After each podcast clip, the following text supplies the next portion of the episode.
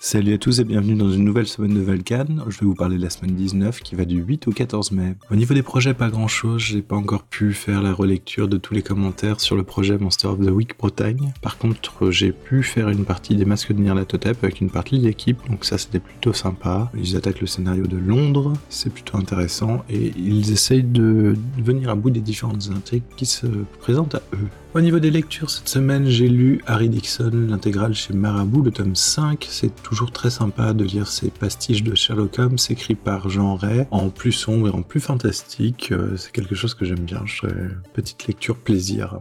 Cette semaine, j'ai vu la bande-annonce de True Detective saison 4. Alors, après le visionnage, j'ai extrêmement envie de voir cette saison de True Detective. On est en milieu polaire, sur une nuit qui commence à arriver, la nuit durant plusieurs mois, des symboles étranges, le thème de la folie un petit peu partout. Donc, il y a beaucoup de choses qui me parlent. J'ai vraiment envie de regarder cette saison. Toujours dans les euh, choses que j'ai vues cette semaine, on trouve aussi des vidéos sur la prise de Nantes et l'organisation des notes. Donc, j'ai regardé différentes vidéos, notamment euh, Watch is uh, to finally understand the Zettelkasten method in Obsidian, donc qui est une vidéo très intéressante. Elle ne paye pas de mine au début, mais elle reprend les concepts forts et, les concepts intéressants. Je vais sans doute garder le concept de tag qu'il utilise, que j'ai trouvé sympa pour rajouter un petit peu de, couleur. Il utilise des emojis euh, de différentes plantes qui grandissent au fur et à mesure qu'on traite et qu'on processe les notes. J'ai trouvé ça intéressant, visuel, et surtout ça fait écho avec aussi toute la partie euh, Digital Garden euh,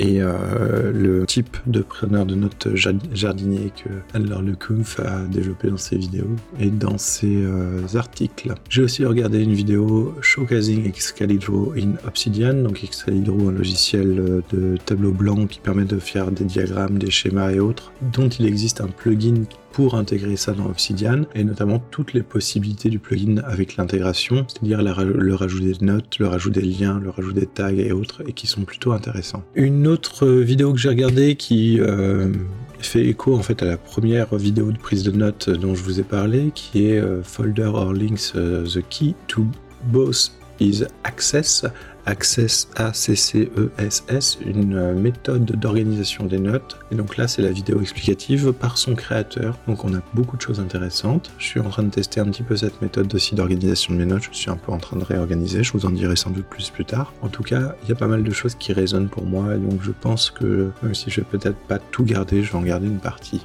L'idée étant bien sûr d'avoir une organisation à la fois en dossier et à la fois en tag et en lien pour pouvoir suivre ces notes, les retrouver facilement, les lier entre elles et pouvoir toujours hein, dans le but de euh, d'utiliser les notes pour produire quelque chose et non pas pour les laisser euh, à prendre la poussière dans un coin.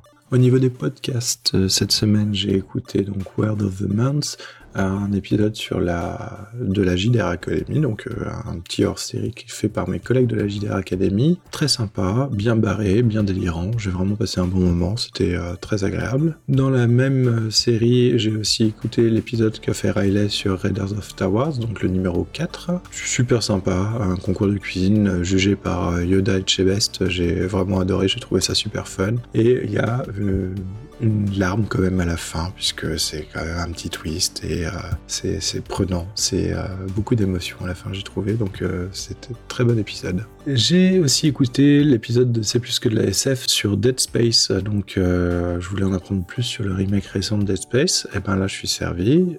j'ai écouté le podcast, j'ai envie d'y jouer. Dead Space, c'est un jeu que je n'ai jamais fini.